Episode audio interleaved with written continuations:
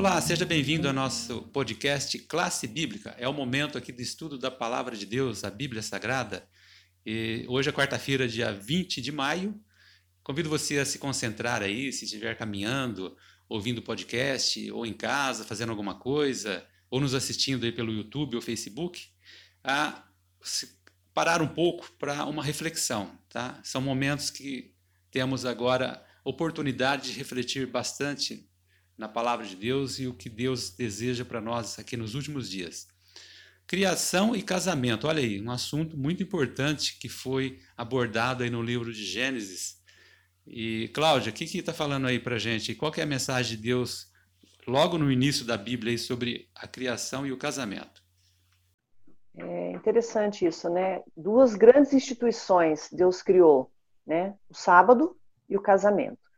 E, infelizmente, por conta do pecado, é, assim como o sábado, né, a gente foi mencionado aí na, na parte de terça-feira, foi talvez esquecido pela grande maioria dos cristãos, o casamento ele sofreu algumas alterações, né, não tão boas, né. Então hoje a gente até fala com um certo cuidado em relação ao casamento, porque essa instituição tem sido muito atacada, né, e Hoje nós temos outros moldes de família, né, outros uh, novos tipos de famílias surgiram, né, têm surgido, mas o casamento né, entre homem e mulher ainda continua sendo o ideal de Deus. Né? A gente é, respeita as pessoas, respeita o ser humano, né, a, a, nos, nos, quais pensam diferente né, e tem um estilo de vida diferente, mas o, o ideal que Deus criou foi homem e mulher. Né? E é interessante que é, muitos, né, muitas nações aprovaram casamento entre pessoas do mesmo sexo, derrubaram leis anteriores, né, e hoje algumas pessoas têm direitos aí adquiridos como um casal é, homem e mulher, mas no princípio Deus criou homem e mulher e tinha um propósito, né, para que os, os opostos se complementassem. Então, com a entrada do pecado no mundo, e hoje eu ouço muito as pessoas dizendo assim: ah, o casamento é uma instituição falida. É, eu sei que existem muitas é, muitos casamentos né, que não são exemplo, né? Pessoas falam, ah, mas o exemplo, o casamento falhou, então nós temos que criar uma nova, uma nova percepção de casamento, de família. Não, o casamento, né, a instituição não falhou, o ser humano tem falhado, mas a despeito do ser humano ter falhado, estar falhando, o propósito de Deus para o casamento ainda continua sendo o que ele criou no, no, no início lá, né? A, você ter a família, você instituir a sua família, tanto que o livro que eu mencionei no, sábado, a indicação, a autora fala muito sobre isso, né? É, quais são os, os propósitos de Deus para o casamento e aqueles casamentos que estão falidos, vamos dizer assim, né? Quando essas pessoas se encontram com Cristo, Jesus restaura tudo. Quando a gente lê a Bíblia, ela tem, traz a restauração para todas as áreas da vida. E o ideal de Deus é que o casamento também, essa instituição também seja restaurada, porque é um relacionamento é abençoado por Deus, foi separado por Deus, né, continua sendo um, um, relacionamento, uma instituição que Deus ainda tem muito cuidado com ela. E Ele espera que os casamentos cheguem a essa maturidade que Ele deseja, né? Então fica aqui a dica para hoje, né, as pessoas procurarem dentro dos seus casamentos, aqueles que estão tendo dificuldades e problemas, né, orarem bastante, buscarem a Jesus, e aqueles que buscarem a Cristo se aproximarão de Jesus, e os cônjuges também se aproximarão um dos outros, o casamento e a família será muito mais abençoado. Bom, observando aí como Deus se preocupa conosco em todos os aspectos, e aí também com o casamento, o Renan, fale um pouco mais aí da, do propósito de Deus lá no início com relação ao casamento. É, voltando ao contexto bíblico da criação, né, é, nós podemos perceber que o sexto dia da criação foi o clímax. Assim como todas as narrativas têm um clímax, né, a, o clímax da criação foi o sexto dia, é, porque foi o dia em que Deus criou o homem e a mulher, criou o ser humano, a sua própria imagem, e logo depois ele instituiu o casamento. Quando é, une Deus ali o primeiro homem com a primeira mulher, né, e Adão declara aquela expressão bem conhecida, né? É, esta, afinal, é, é, osso dos meus ossos, né? É, carne da minha carne. Isso é realmente o clímax da criação, porque é onde Deus ele consegue unir o ser humano para a prosperidade do ser humano, né? Para que a gente possa crescer e multiplicar. E a intenção principal e inicial de Deus é que o ser humano fosse feliz, o ser humano fosse feliz nos relacionamentos, feliz no casamento. Infelizmente, como a Cláudia já disse, é, o pecado entrou nesse mundo e como o casamento é uma delas, elas acabaram se corrompendo, né? infelizmente.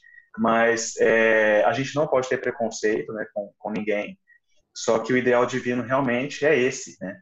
É o casamento entre homem e mulher.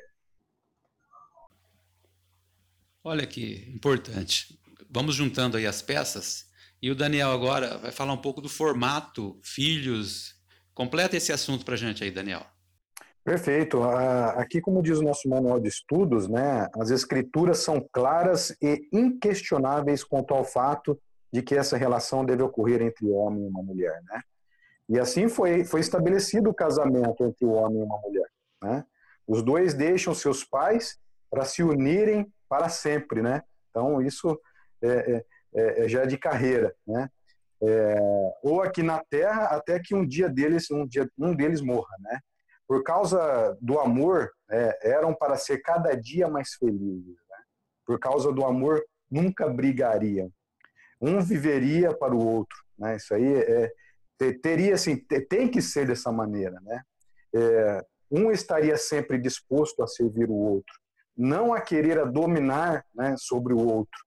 É, a relação ela precisa ter esse respeito, ela precisa ter né, esse, essa cumplicidade. Então a felicidade eterna, ao menos enquanto não pecassem, né, é algo perfeito na perfeição, né? Na imperfeição não existe nada que funciona com perfeição. Então é importante guardarmos esse contexto, né?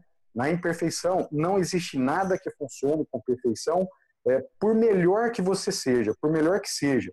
Então, assim como nas condições do pecado, existem a morte, né?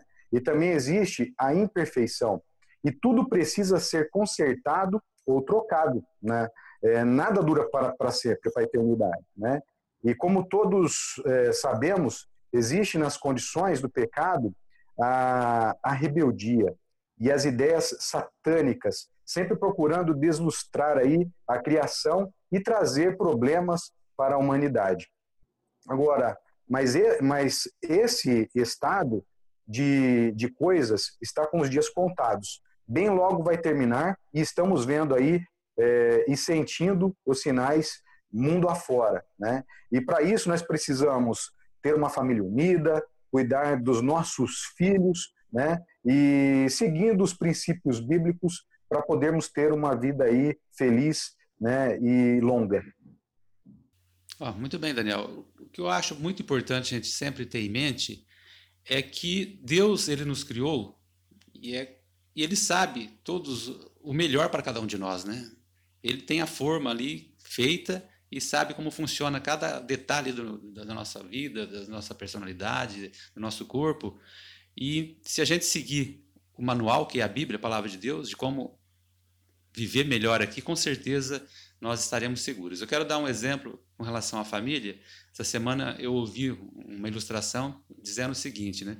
Se realmente a família ela tivesse unida com como o propósito de Deus foi a princípio, é um exemplo bem prático. É, se a gente tivesse uma refeição por dia, a família sentada à mesa, pai, mãe e filhos, com certeza não teríamos tanta delinquência como temos hoje. Pode observar que a maioria dos que estão presos, a maior porcentagem, foi de alguma deficiência com relação à família. Né? Então, Deus sabe o que é melhor, e se a gente seguir aqui a orientação dele, a gente vai ser muito feliz. Né? Esse é o objetivo de Deus para nós e nosso aqui para todos vocês também que estão nos ouvindo.